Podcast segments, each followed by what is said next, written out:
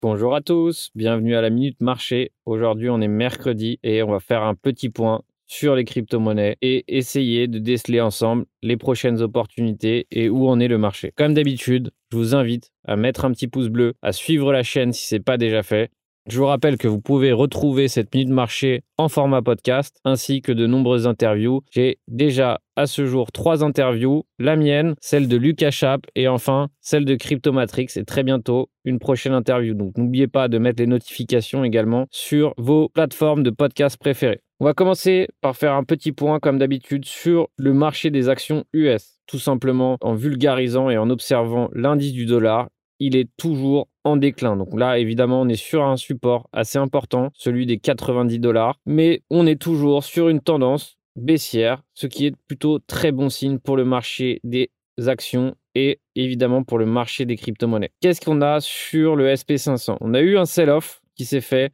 euh, en début de semaine et pour l'instant, on est en train de revenir sur une sorte de marteau ici et on va finir aussi avec certainement un gap à combler sur le SP500. Donc pour l'instant, on est toujours sur une configuration bullish. Pour l'instant, on a fait semblant de casser ce, ce niveau et on est en train de le réintégrer.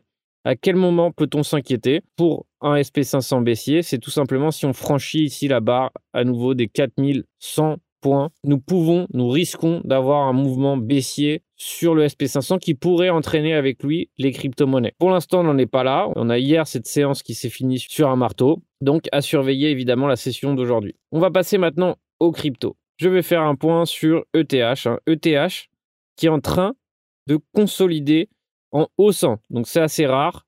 Mais euh, finalement, les petites corrections euh, sèches qu'il fait le permettent de resurger légèrement en délit. Donc là, on était passé d'un shop à 25, ce qui était extrêmement faible, sur un shop à 32. Donc il récupère de l'énergie petit à petit, c'est encore assez faible, mais il a encore de l'énergie, ce qui peut lui permettre de continuer à hausser. Alors ici, j'ai cette extension de FIB hein, que j'avais laissée par rapport à ce dernier mouvement qui se trouve ici sur les 5000, mais le plus évident, c'est qu'on euh, voilà, qu'on s'arrête sur ce support ici d'abord des 4000 600. Maintenant qu'on a franchi ici allègrement cette, résistance ici, la R3 des 4000, la R4 me paraît la target la plus évidente. J'aimerais souligner certains éléments qui, qui me font être extrêmement bullish sur Ethereum et d'ailleurs aussi sur Bitcoin. C'est les fundings. Les fundings actuellement sont toujours bas pour Ethereum, sont toujours extrêmement bas. Ça ne coûte pas cher d'emprunter du levier pour trader Ethereum. Et ça, pour moi, c'est un signal qui est extrêmement bullish. Regardez les fundings ici, euh, le 12 avril, et regardez les fundings actuellement. Ils sont quasi nuls, et ça me, fait penser que pour l'instant, le marché est tout simplement soutenu par une vraie demande. Des gens qui achètent réellement. Donc les leviers derrière ne sont pas les acteurs de cette hausse, ce qui est extrêmement bullish. On va faire un, un point sur les fundings du Bitcoin qui, eux aussi, sont extrêmement faibles. Regardez ici les fundings du Bitcoin se trouvent ici encore extrêmement faibles en moyenne, hein, comparé par exemple au 12 avril, donc, ou même par exemple le 22 avril où il était négatif. Donc pour moi, c'est encore une structure haussière pour le Bitcoin. C'est encore un signe bullish pour le Bitcoin. Quel est mon prochain signe aussi, mon indication encore que on a de grosses chances d'évoluer à la hausse? C'est encore ce open interest qui ne cesse de diminuer. Pour l'instant, regardez par rapport à avril, on était à 27 milliards d'open interest. Maintenant, on est à moitié moins ici, presque à 21 milliards d'open interest. Donc pour moi, tous ces éléments alignés m'obligent à finalement avoir un biais haussier sur le marché des cryptos en général avec les pionniers, l'Ethereum et le Bitcoin. Donc pour moi, pour ma part, je pense que, un, le Bitcoin a fortement la place d'évoluer à la hausse et, à mon avis, se trouve proche d'un breakout haussier. Hein, je vous rappelle qu'il est euh, encore sous cette résistance des 59 000 dollars, hein, qui l'empêche pour l'instant, qu'il a euh, empêché d'évoluer à la hausse. Hein. Je vous rappelle que cette euh, résistance des 59 000 dollars est extrêmement importante. C'est celle qui se trouve en dessous du gap des CMI futures. Donc, une fois franchi, le potentiel haussier est énorme, tout simplement parce que déjà entre 59 000 et 61 000, il n'y a aucune résistance. Donc pour l'instant, qu'est-ce qu'on voit? On voit une espèce de divergence haussière qui est en train de se produire sur le Bitcoin hein, actuellement. Et finalement, 59K sera notre euh, référence. Si vraiment les 59K sont franchis, le potentiel haussier est énorme. Et à mon avis, ce, rec va se faire incessamment sous peu. Ici, on voit qu'on a un shop extrêmement chargé. Tout est assez bullish sur le Bitcoin. Alors à quel moment peut-on s'inquiéter? Mais oui, il y a toujours un moment où on peut s'inquiéter. Si vraiment on franchit les 52K à la baisse, on ira revoir ce support des 48K. Et évidemment, si on perd ce support des 47K, là, ça devient dangereux parce que on deviendra sur une tendance haussière weekly, une tendance baissière weekly. Et là, ça sera mauvais signe. Donc pour l'instant, on reste bullish. Évidemment, on a toujours une invalidation, mais le potentiel haussier actuellement est bien plus fort que le potentiel baissier ce qui peut me faire penser que les acheteurs seront là. Je vous ai rappelé que les fundings sont bas, l'open interest est en train de descendre et les, capitaux en général sont actuellement en risk on. Pour moi, il y a toutes les chances qu'on puisse nous faire un breakout haussier. On va passer maintenant, comme vous le savez, j'aime bien observer les contrats de FTX hein, qui nous donnent l'ensemble du marché crypto par catégorie. Donc je vous rappelle hein, que pour moi, je préfère largement regarder les indices évaluer la market cap et la dominance, tout simplement parce que les indices nous donnent une indication sur le secteur de ces cryptos. Et pour moi, c'est plus intéressant d'observer les cryptos de façon sectorielle, de façon à savoir anticiper ou me placer intelligemment en premier.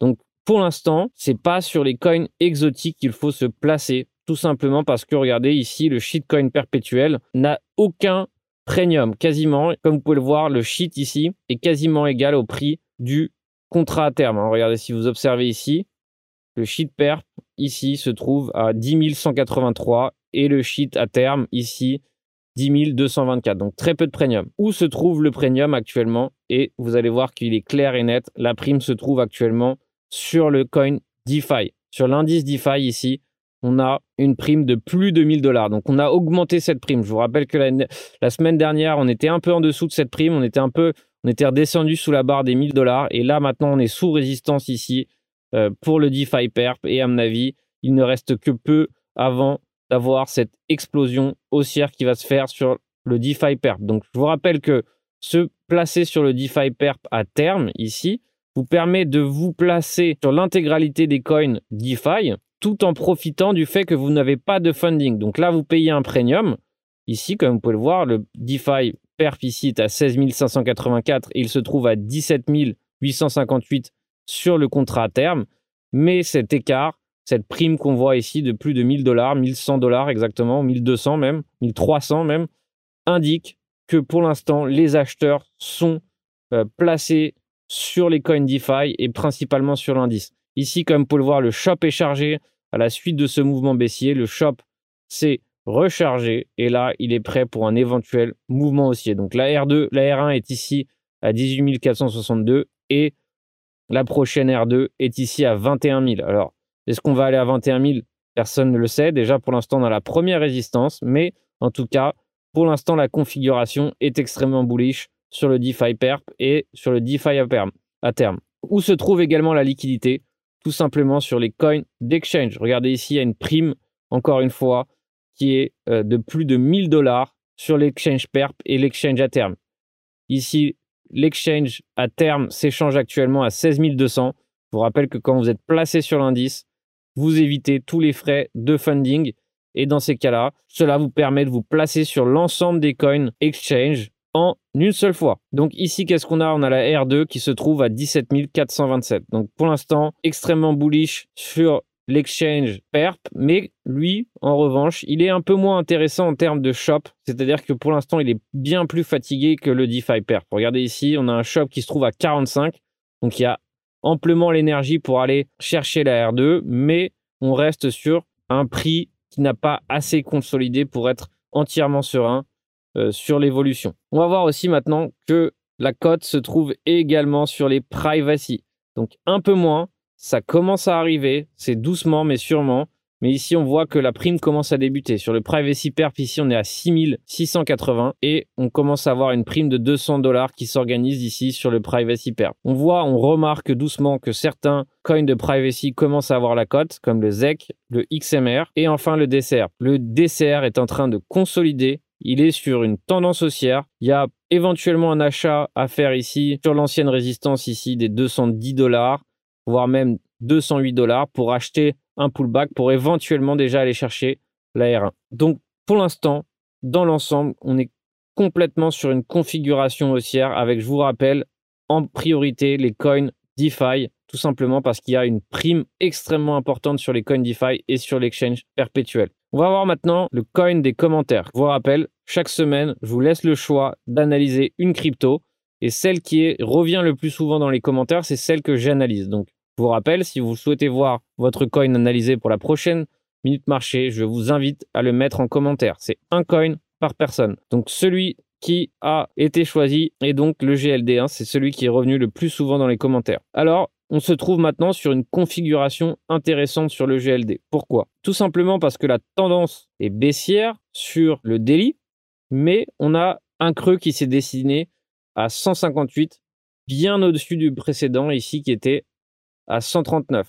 Qu'est-ce que ça veut dire? Ça veut dire que pour l'instant, on est sur la première indication d'un éventuel retournement de tendance haussier daily pour le GLD. Et quand est-ce qu'on a la confirmation de ce retournement de tendance en daily On l'a ici. Si on franchit les 200 dollars, les 208 dollars, on aura une tendance qui devient haussière sur le GLD et donc on pourra être acheteur sans avoir de problème, tout simplement parce que euh, la polarité sera donc haussière. Le shop est chargé, c'est-à-dire qu'il reste peu avant de pouvoir éventuellement faire un mouvement important, ce qui est extrêmement positif. Je rappelle que le GLD s'est aussi positionné euh, dans le DeFi, ce qui fait qu'il est aussi euh, en rapport avec la prime qui se trouve sur l'indice DeFi. Donc, il est dans la tendance actuelle. On est à deux doigts de retourner cette tendance. On voit ici qu'on a eu ce creux au-dessus du précédent, ce qui est bon signe. À quel moment ça s'invalide? Tout simplement, si on passe les 137, vaut mieux sortir du trade tout simplement parce qu'on serait sur une tendance baissière weekly et là, ça serait mauvais signe. Donc, le signal ultime ici, ça serait un franchissement des 205 dollars. Après, on peut avoir un, un point d'entrée prématuré tout simplement en observant ce qui se passe ici en 4 heures. Donc là, en 4 heures, on a ce creux ici qui s'est fait à 159 soit un retour sur ce creux pour être éventuellement un point d'entrée intéressant. Pourquoi? Parce que notre invalidation est autour des 133 dollars. Donc ça nous fait un ratio gain-perte extrêmement intéressant. Et sinon, tout simplement, en attendant ici peut-être un pullback éventuel sur les 173 dollars. C'est un play intéressant. La structure est intéressante. Donc pour une fois, vous m'avez choisi un coin qui a une structure intéressante qui éventuellement peut être euh, tradé bientôt avec une invalidation qui est claire ici hein, au niveau des 134 dollars. Pourquoi j'aime bien avoir une configuration avec une invalidation claire? Tout simplement parce que ça me donne la conscience tranquille en me donnant un ratio gain-perte cohérent, ce qui peut me donner envie tout simplement de rentrer dans le trade. J'ai une opportunité cette semaine, c'est celle du Theta. J'en avais parlé dans la newsletter pour ceux qui ne sont pas inscrits dans la newsletter, mais le Theta ici est dans une configuration extrêmement intéressante. Pourquoi? On a un shop chargé, extrêmement chargé, qui est en train de se mettre en place sur le Theta. Donc il est encore ici à mi-chemin. Ici, on voit pareil hein, qu'on a fait un creux d'Eli ici, au-dessus du précédent ici, qui était à 729. Ici, on est venu gratter la liquidité du bas du range. Je vous rappelle que généralement, dans le range, avant de partir, de prendre une direction, on piège les deux côtés du range. Et là, par exemple, ici, on a piégé euh, les vendeurs et là, on a piégé les acheteurs. Donc maintenant, le prix peut nous donner une direction. Alors, on est maintenant pile sur le milieu du range et on est donc dans un point d'entrée extrêmement intéressant qui peut se mettre en place sur le θ. C'est pareil, pour ma part, j'ai toujours besoin d'une invalidation pour rentrer euh, dans un trade. Hein. Tout simplement, j'ai besoin de savoir quand est-ce que je sors, si ça va mal. Et pour moi, c'est assez clair. Si vraiment on franchit ici les 9 dollars, je préférerais sortir du trade. Alors, est-ce que c'est les 9 dollars tout simplement avec un stop loss serré à 9 dollars Pas forcément. L'invalidation se ferait plus sur une clôture à 9 dollars, en dessous des 9 dollars.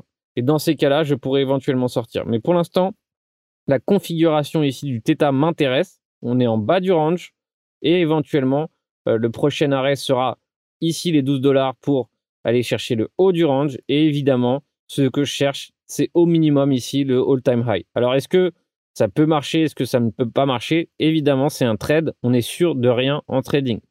Pour moi, c'est celle-là l'opportunité. Le shop est chargé. Donc, il n'est pas entièrement chargé, ce qui fait que c'est un, play qui va se mettre en place sur plusieurs jours. Soyez pas euh, toujours pressé.